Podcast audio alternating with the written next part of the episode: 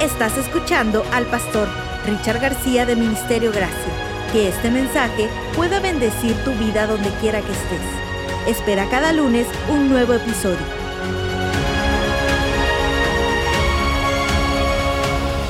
Vamos a Apocalipsis capítulo 3, versos 14 en adelante, desde el verso 14 en adelante, dice la palabra, escribe esta carta al ángel de la iglesia de la Odisea. Este es el mensaje de aquel que es el amén, el testigo fiel y verdadero, el principio de la, de la nueva creación de Dios. Yo sé todo lo que haces, que no eres ni frío ni caliente, como quisiera que fueras lo uno o lo otro. Pero ya que eres tibio, ni frío ni caliente, te escupiré de mi boca. Tú dices, yo soy rico, tengo todo lo que quiero, no necesito nada. Y no te das cuenta de que eres un infeliz y un miserable. Eres pobre, ciego y estás desnudo. Así que te aconsejo que de mí compres oro, un oro purificado por fuego y entonces serás rico. Compra también ropas blancas de mí, así no tendrás vergüenza por tu desnudez. Y compra ungüento para tus ojos, para que así puedas ver. Yo corrijo y disciplino a todos los que amo. Por lo tanto, sé diligente y arrepiéntete de tu indiferencia. Mira, yo estoy a la puerta y llamo. Si oyes mi voz y abres la puerta, yo entraré y cenaremos juntos como amigos. Todos los que salgan vencedores se sentarán conmigo en mi trono, tal como yo salí vencedor y me senté con mi Padre en su trono. Todo el que tenga oídos para oír debe escuchar al Espíritu y entender lo que Él dice a las iglesias. Padre, danos la bendición una vez más de poder comprender cuál es la palabra para nuestras vidas, cuál es el mensaje en tiempo presente. En el nombre de Jesús. Amén, Señor. Amén. Algunos de ustedes, cuando tengan el tiempo de leer algunos de los, de los libros que se han escrito o que hemos escrito, ah, conocerán un poco de la historia, especialmente el, el libro que que se llama Hablemos de Salvación, que agradezco muchísimo todo el apoyo que tuve del pastor Omar en, la revisión y readaptación de ese libro. Hay, hay, una parte de la historia del libro que tiene que ver con, con mi trasfondo, aunque no lo menciono mucho. Cuando me toca hablar de la iglesia de la Odisea, cuando me toca hablar de la iglesia última de las siete iglesias de Apocalipsis, se convierte en algo muy, muy, muy interesante para mí porque era la única iglesia de la cual pues yo hablaba, predicaba. Porque siempre nos decían que la iglesia de la Odisea era nuestra iglesia, la iglesia donde yo me congregaba, bueno, la denominación en la que yo estaba. Y muchas veces he escuchado gente que suele hacer la misma aplicación, pero después de pasar un tiempo y mirar hacia atrás y ver cuál era mi, mi experiencia en aquel lugar, cómo era mi historia, entonces, de alguna forma, de alguna manera, esto cobró sentido, cambió el sentido. Usar una chaqueta todavía sigue siendo un tema que es controversial. Pero en aquel entonces no podías ser espiritual si no tenías una puesta. En aquel entonces no te tomaban en cuenta si no tenías un traje que ponerte porque cristianismo era equivalente a la fachada. De hecho, yo creo que les conté un poco de la historia de mi primera corbata. No sé si ustedes se, se acuerdan cuando tenía que ponerse una corbata para venir a la iglesia. Algunos de ustedes hace tanto tiempo que ya ni se acuerdan cómo se hace un nudo de una corbata, pero en nuestra iglesia, la iglesia donde yo crecí, era mandatorio y yo no tenía ninguna. Así que yo iba y yo me ponía el último botón de la camisa y lo cerraba para verme un poco espiritual. Yo no sabía si es que había algo en el cuello que era pecaminoso, que salía y que había que que guardarlo y esconderlo, pero sé que había que ponérsela. No se imaginan la insultada que me dieron en la iglesia porque no tenía una corbata. ¿Cómo se le ocurre venir sin corbata a la iglesia? Eso era equivalente a ser espiritual. Y el castigo es que había un cuarto en la iglesia donde tenían las corbatas de emergencia y parecían de esos baberos que le pones al bebé cuando recién nació para darle la comida, porque sin exagerar, te cubría casi todo el pecho, porque eran unas corbatonas así. Era para que te avergonzaras, para que cuando la gente te viera ahí arriba dijera, oh, ese no trajo corbata, lo pusieron de castigo, porque no podías tener ninguna participación. Era toda una liturgia, alguien se levantaba y decía, hermanos, para comenzar, vamos a cantar el himno 475, y todo el mundo tenía que agarrar el libro y cantar el himno 475. Nada de malo con eso, estoy hablando de lo que fue mi experiencia, nadie se me va a herir, ustedes lo que están viendo por internet, no piensen que estamos tirándole piedras a nadie, estamos hablando de algo que fue mi experiencia, estoy hablando año 1987-88, hace muchísimo tiempo atrás, más o menos unos 30 años y algo. Entonces, de repente pues claro, como no quieres que te anden avergonzando poniéndote la corbata babero, te vas a buscar una. Yo me acuerdo que fui con mi abuela, doña Chilín, la doña de la carnicería del barrio. Mi abuela manejaba ah, muchas bendiciones, así que podía ser generosa. Y le dije, Chila, necesito corbatas. Y ella me dijo, ¿para qué? La iglesia me piden corbata. Y a ella le convenía que yo fuera a la iglesia, porque los hijos de la vecina estaban en drogas, los hijos del otro vecino estaban en la prostitución y otras cosas. Entonces, era mejor que este se mantuviera en la iglesia. Y entonces eso para mí era importante, la iglesia, porque también me daba cierto estatus. Yo había sido el monaguillo de la parroquia, ahora era el cristiano de la comunidad, entonces pues valía la pena invertir. Mi abuela me, me dio dinero, fui a comprar a una tienda llamada la tienda amarilla, algo así era que se llamaba. Así que fuimos a la tienda amarilla, que era amarilla porque tenía pintura amarilla por fuera, pero no había nada más que le diera sentido.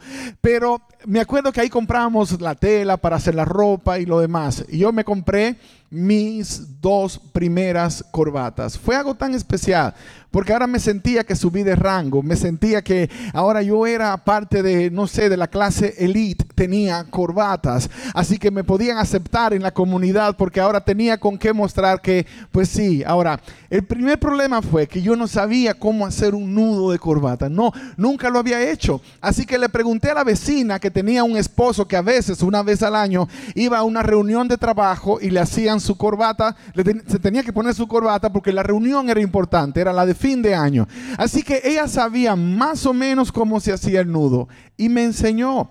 Ah, me dijo la técnica, cómo lo doblaba y todo. Y yo fui y me preparé mi primer nudo. Y me acuerdo que me pasó y fue para mí de esas cosas que te van enseñando también. Alguna vez usted leyó esa parte.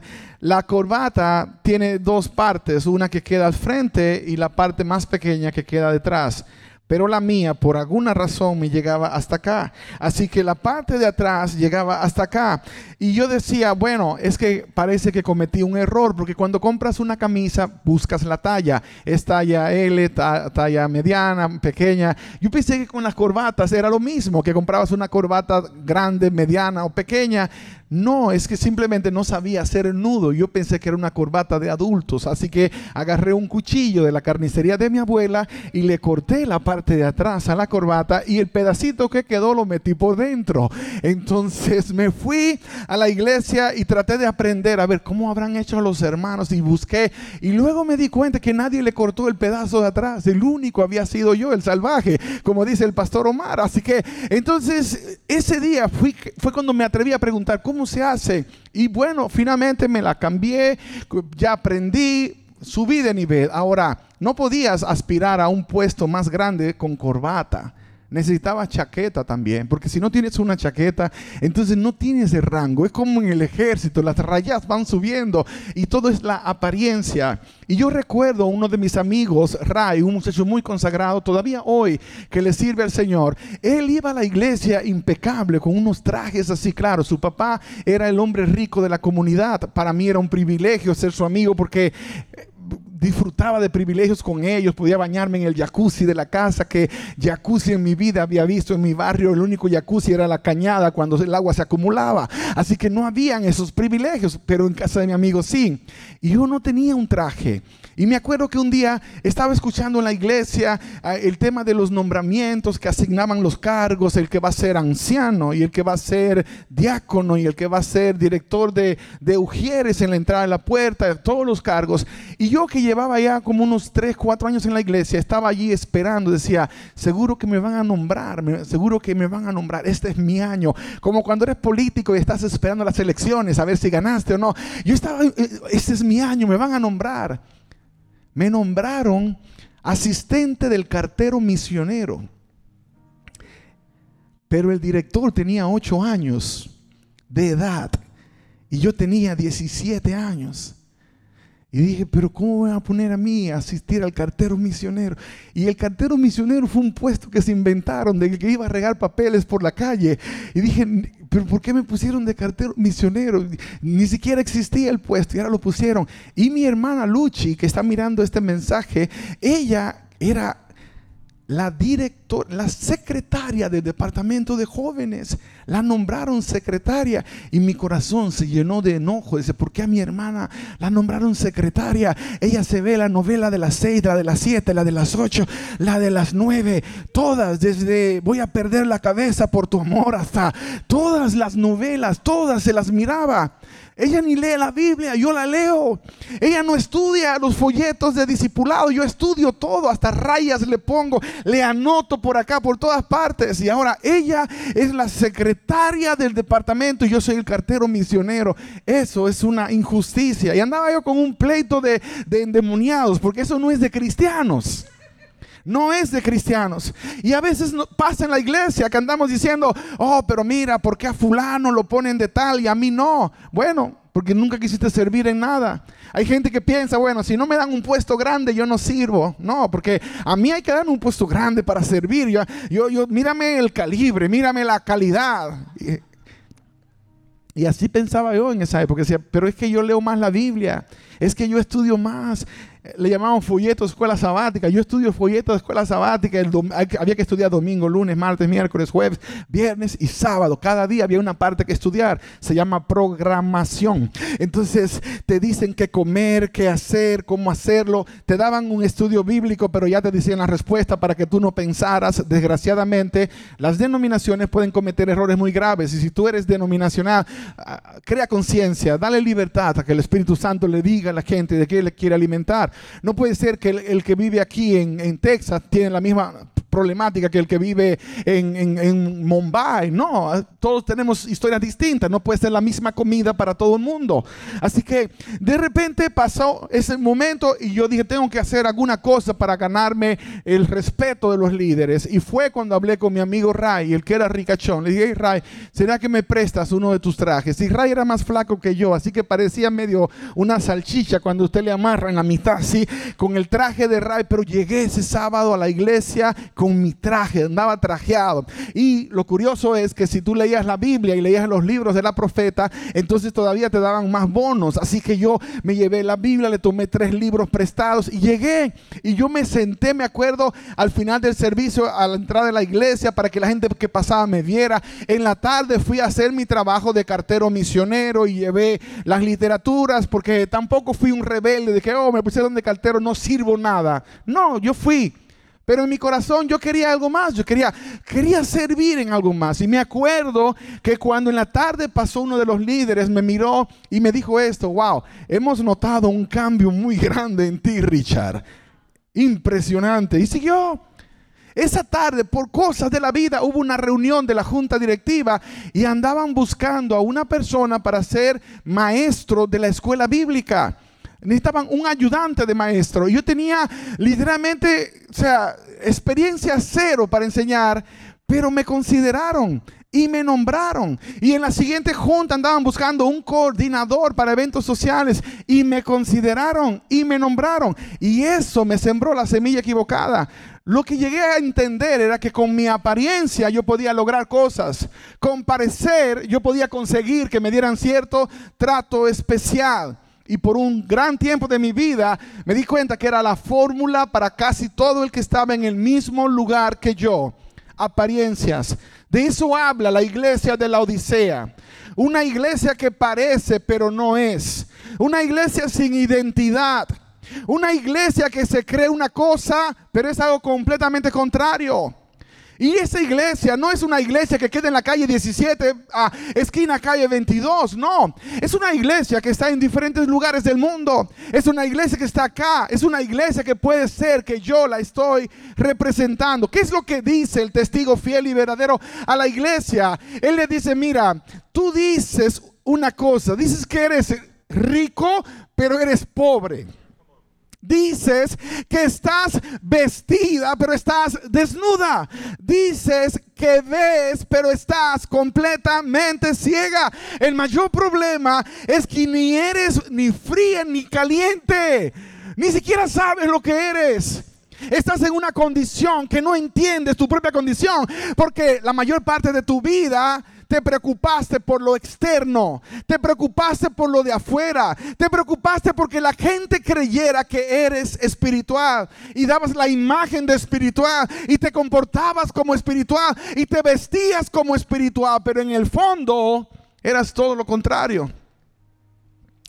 Y si tú te pones a analizar lo que es algo tibio, es precisamente la mezcla de dos temperaturas, la fría y la caliente. Eso es lo tibio. Oh, bueno, es que es la mitad sí, donde se encuentra el punto de, de, mezcla de lo frío y lo caliente. Póngale el agua caliente, solo la caliente a la bañera y métase para que vea lo sabrosa que es. Y usted lo ha probado alguna vez cuando se le fue el agua fría y solamente la caliente salió.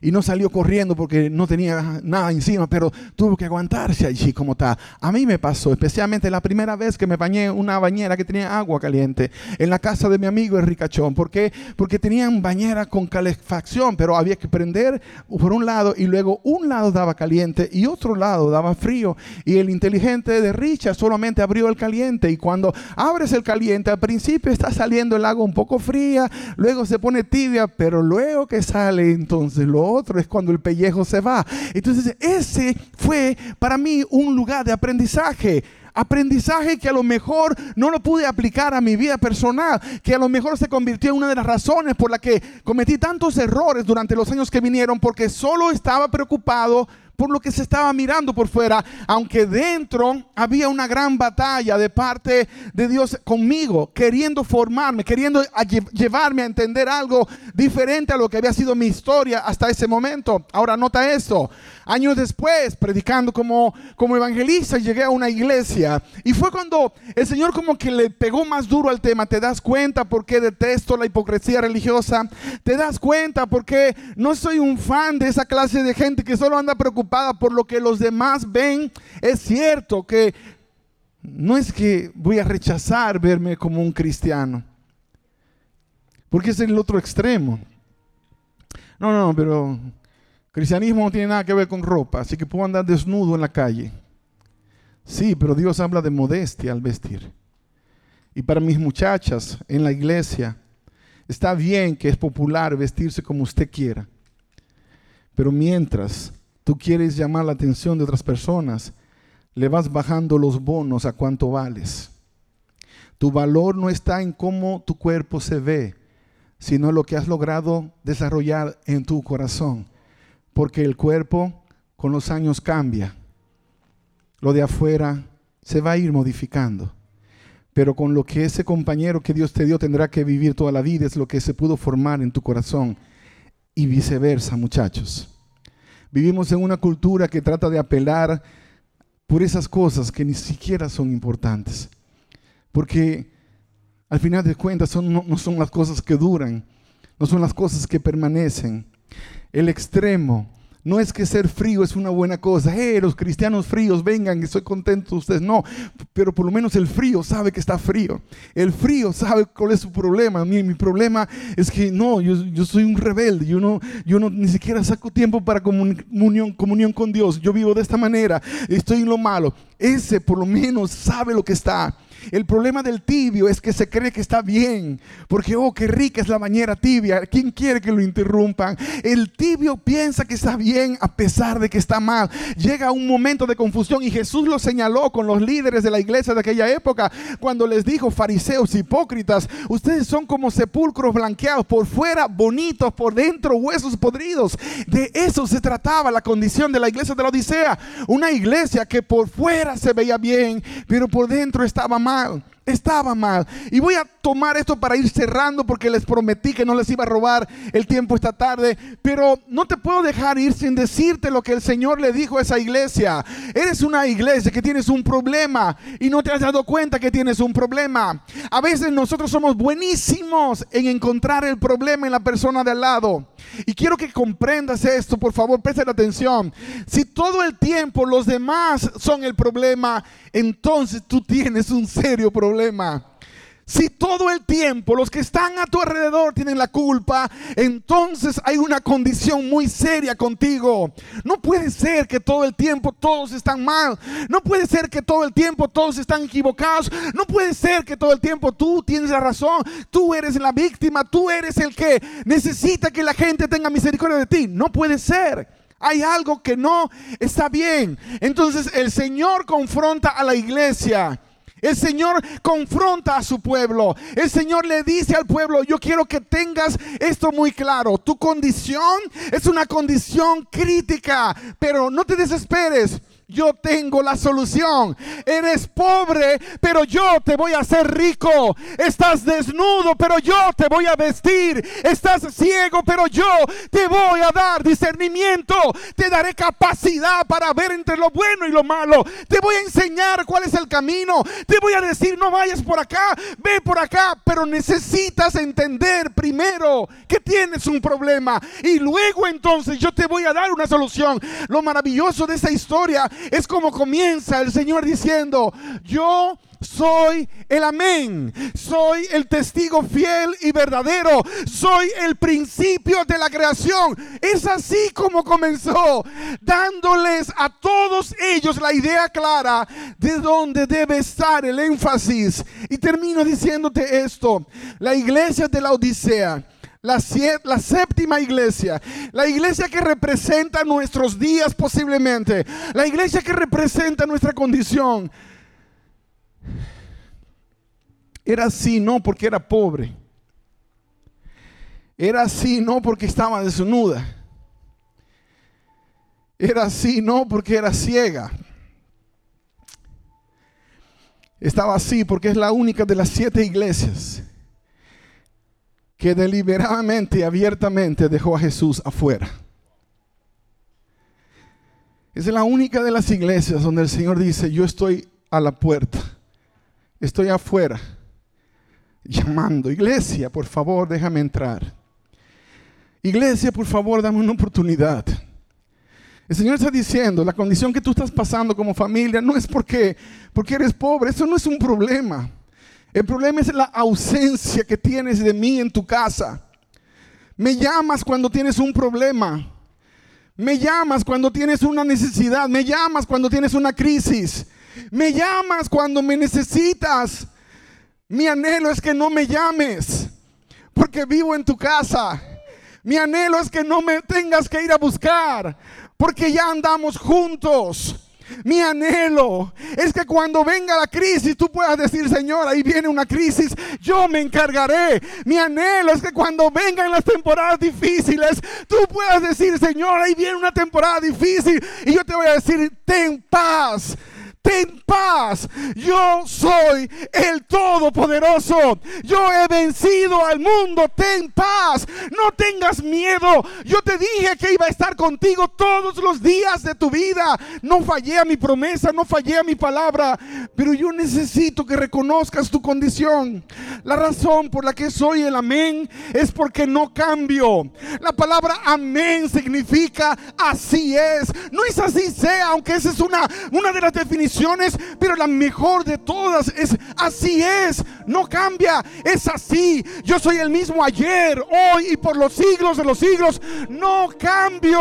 Te dije que con amor eterno te he amado y siempre te amaré. Nunca cambió mi posición. La razón por la que me presento como testigo fiel y verdadero es porque la palabra testigo lo implica. Martus, el testigo que testifica a favor. Estoy aquí para hablar a tu favor. Doy testimonio a mi papá acerca de ti. Oye, padre, mira el cabezoncito allá de, de Carlos. Qué hijo espectacular es. Me creyó, Señor. Me ha creído toda su vida y aunque es imperfecto y se equivoca, su mayor pasión es agradarme. Yo imagino a Jesús hablándole al Padre de nosotros. Cuando tú hablas de un hijo así todo orgulloso, que hablas de tus hijos y, lo haces con tanta alegría. Me imagino a Jesús sin orgullo, pero con mucha alegría, diciendo, te das cuenta, ese muchacho es tremendo, esa muchacha, cómo me ha robado el corazón, qué feliz estoy con ella. Y luego entonces dice, yo soy el principio de la creación. Yo soy el arque, yo soy el arc, el arch, yo soy el, el que le dio razón. Para muchos religiosos, cuando dice que Jesús es el principio de la creación, han llegado a decir que eres el primero que fue creado. No tiene nada que ver con eso. Aquí está hablando en el contexto de Colosenses. En Él se originó toda la creación de Dios. En Jesús se originó todo. Jesús es el que sostiene todo. Por eso, aunque andes pasando por la temporada más complicada de tu vida y te sientes que estás solo sola, por favor reflexiona. Es imposible porque el Señor te sostiene en su mano derecha. Dice, yo te estoy sosteniendo, yo te estoy llevando de la mano, no tienes que preocuparte por nada. Anoche pasó algo muy especial acá en la iglesia, mientras nos estábamos yendo de la iglesia. Y fue solamente algo que él ni siquiera quizás recordará que lo hizo. Íbamos saliendo del área de los baños y el más pequeño Isaac corrió y me dijo, hold my hand. Agárrame la mano. Y yo le agarré la mano. Y agarré la mano a él es un asunto de dos horas. Dura 30 segundos. Y ya luego soltó la mano. Pero agarrar la mano era darle seguridad. Todo está bien. No hay nada de qué preocuparse papá está conmigo. Yo sé que él se sintió recargado con confianza, porque ya luego pudimos correr. Y claro, después dice, ¿me prestas el teléfono? El Señor está agarrando tu mano hoy. Y Él te está diciendo, no temas, ni desmayes, porque yo he estado contigo. Yo sigo contigo. Y yo seguiré contigo. El problema es que se nos olvidó que sus promesas son fieles y verdaderas. Yo no sé a quién Dios le habló esta mañana específicamente y directamente, pero yo sé que siempre hay una palabra para nuestras vidas. Pero yo quiero hacerte una invitación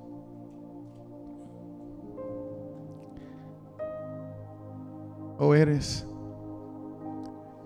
o no eres. Soy o no soy. Necesito decidir qué es lo que soy. Mi identidad está en Jesús. La tuya también. Pero Él está rogándote. Yo estoy a la puerta llamando. Tengo mucho tiempo llamando. Pero pastor, yo estoy aquí en la iglesia sentado por alguna razón. A lo mejor la misma razón que yo tenía cuando era un chamaco que iba a la iglesia. Porque eso me hace ver bien ante la comunidad. Porque se ve bien con mi familia. Pero Dios no quiere cambiar tu exterior. Quiere cambiar corazón. Y para eso hay que dejarlo entrar pero solo lo dejan entrar los que lo reconocen como un Dios fiel. como uno que está luchando por mi salvación, como uno que está peleando por mi casa. Yo te quiero hacer esta pregunta. Si esa ha sido tu historia hasta acá, y a lo mejor te encontraste hoy descubriendo que has vivido como un cristiano tibio, que solo se preocupó por lo externo y descuidó lo interior. Hoy en este lugar, el Señor te ofrece un cambio de dirección. Pero tú tienes que querer. Si esa es tu historia, yo quiero orar por ti. Quiero hacer esta oración por ti. Solo ponte en pie si esta es tu historia. En el nombre de Jesús, Dios te bendiga, hija. Dios te bendiga, Dios te guarde. Dios te bendiga. Dios te guarde. Por un rato, pon a un lado la idea de que tienes que defenderte de alguien. Aquí no tienes que defenderte de nadie. Aquí solo tienes que tomar una decisión de que, Señor, yo quiero cambiar el resto de mi historia. Vengan aquí al altar conmigo, los que se pusieron en pie, lleguen hasta acá. Si hay alguien más que dice, Señor, yo necesito un cambio por amor a mí mismo y por amor a mi familia. Yo necesito un cambio de dirección porque de lo contrario no sé qué va a pasar con mi casa. No puedo seguir siendo un cristiano a la distancia de Dios o escondido de Dios. Es ser o no ser. Señor, yo quisiera servir en la iglesia, pero la verdad que me da miedo que la gente piense raro de mí. Porque solo te preocupas por lo de afuera, por la imagen, por lo que los demás están diciendo. El Señor quiere hacer maravillas con nosotros, pero Él necesita que estemos dispuestos a sacrificar aún la idea rara de que tenemos que impresionar a alguien con lo que somos. No es posible que Dios pueda hacer lo que quiere hacer contigo si no abres la puerta. Y es hora de abrirla. Pastor, yo no me considero un cristiano tibio para nada. Pero sí estoy más frío que el frío del Polo Norte. Y necesito que Dios haga algo por mí hoy. Porque no sé qué va a suceder mañana. Si esa es tu historia, donde quiera que te encuentres, levántate. No tengas miedo en confesar tu condición delante de Dios. Ese es el comienzo del cambio milagroso que tú andas buscando. Pero atrévete a hacerlo. Dios te bendiga, hija. No tengas temor de decirle, Señor, yo necesito cambiar de condición, pero yo no quiero ser un frío más. Tampoco me interesa ser un tibio. Yo quiero estar lleno de tu Espíritu Santo. Yo quiero tener ese fuego de tu Espíritu ardiendo en mí que me permita ir con autoridad y llevar a toda nación, tribu, lengua y pueblo esa verdad maravillosa de que tú eres el Señor. Y sabes que a veces tú dirás, pero pastor, pero yo no puedo ir a ningún lugar del mundo. Es lo más curioso que hoy puedes viajar por todo el mundo en tu plataforma, en tus redes sociales. Puedes escribir una palabra que la van a leer en la China. Hoy puedes hacerlo, pero sabes ¿Sabes lo doloroso? Antes había un refrán que decía, dime con quién andas y te diré quién eres. Yo puedo decir hoy sin temor a equivocarme, dime lo que tienes en tus plataformas de redes sociales y te diré quién eres. Porque la palabra no se equivoca y es que de la abundancia del corazón habla la boca y de los pensamientos del hombre salen todas las cosas. Y eso es lo que se va a plasmar allí. El que anda escribiendo basura contra otras personas es porque está desgraciadamente lleno de basura, lleno de resentimiento, de dolor, de amargura. Eso solo Jesús lo puede sanar, pero solo el hombre le puede dar una oportunidad. Y hoy Dios quiere que te vayas de este lugar con una bendición súper especial. Una bendición muy especial. Cambio de historia cambio de vida. Iglesia, ponte en pie levanta tu mano y vamos a bendecir. Y los pastores Ayúdeme a poder levantar sus manos en, dirección a este grupo maravilloso. Y mientras los muchachos cantan esta oración, que es una bendición de Dios sobre tu vida, quiero que tú también la puedas cantar. Y si hay alguien más aquí que está pasando por esa batalla, ese pastor, yo necesito que Dios haga un, un impacto en mi casa. Yo no quiero ser de los que pasará el resto de su vida haciendo nada con su vida. Yo quiero que Dios cumpla propósito. Entonces, hoy aquí en este lugar es tiempo de reconciliar tu vida con Dios. Nosotros creemos que es nuestra responsabilidad no solamente recibir de ti esta bendición, sino también pasarla a la siguiente generación. Hasta mil generaciones sabemos que vas a bendecir a nuestros hijos y a los hijos de nuestros hijos. Y quiero hacer una invitación ahora en este momento. Voy a invitar a los padres que están presentes acá. Cuando tus hijos están perdiendo, muchas veces el último que se entera eres tú. Y necesitas interceder por ellos. Sal de tu asiento y ven aquí al altar. Yo quiero que tú te unas a esta oración por tus hijos. Y si tus hijos están aquí contigo, tráelos contigo y tráelos al altar como ofrenda.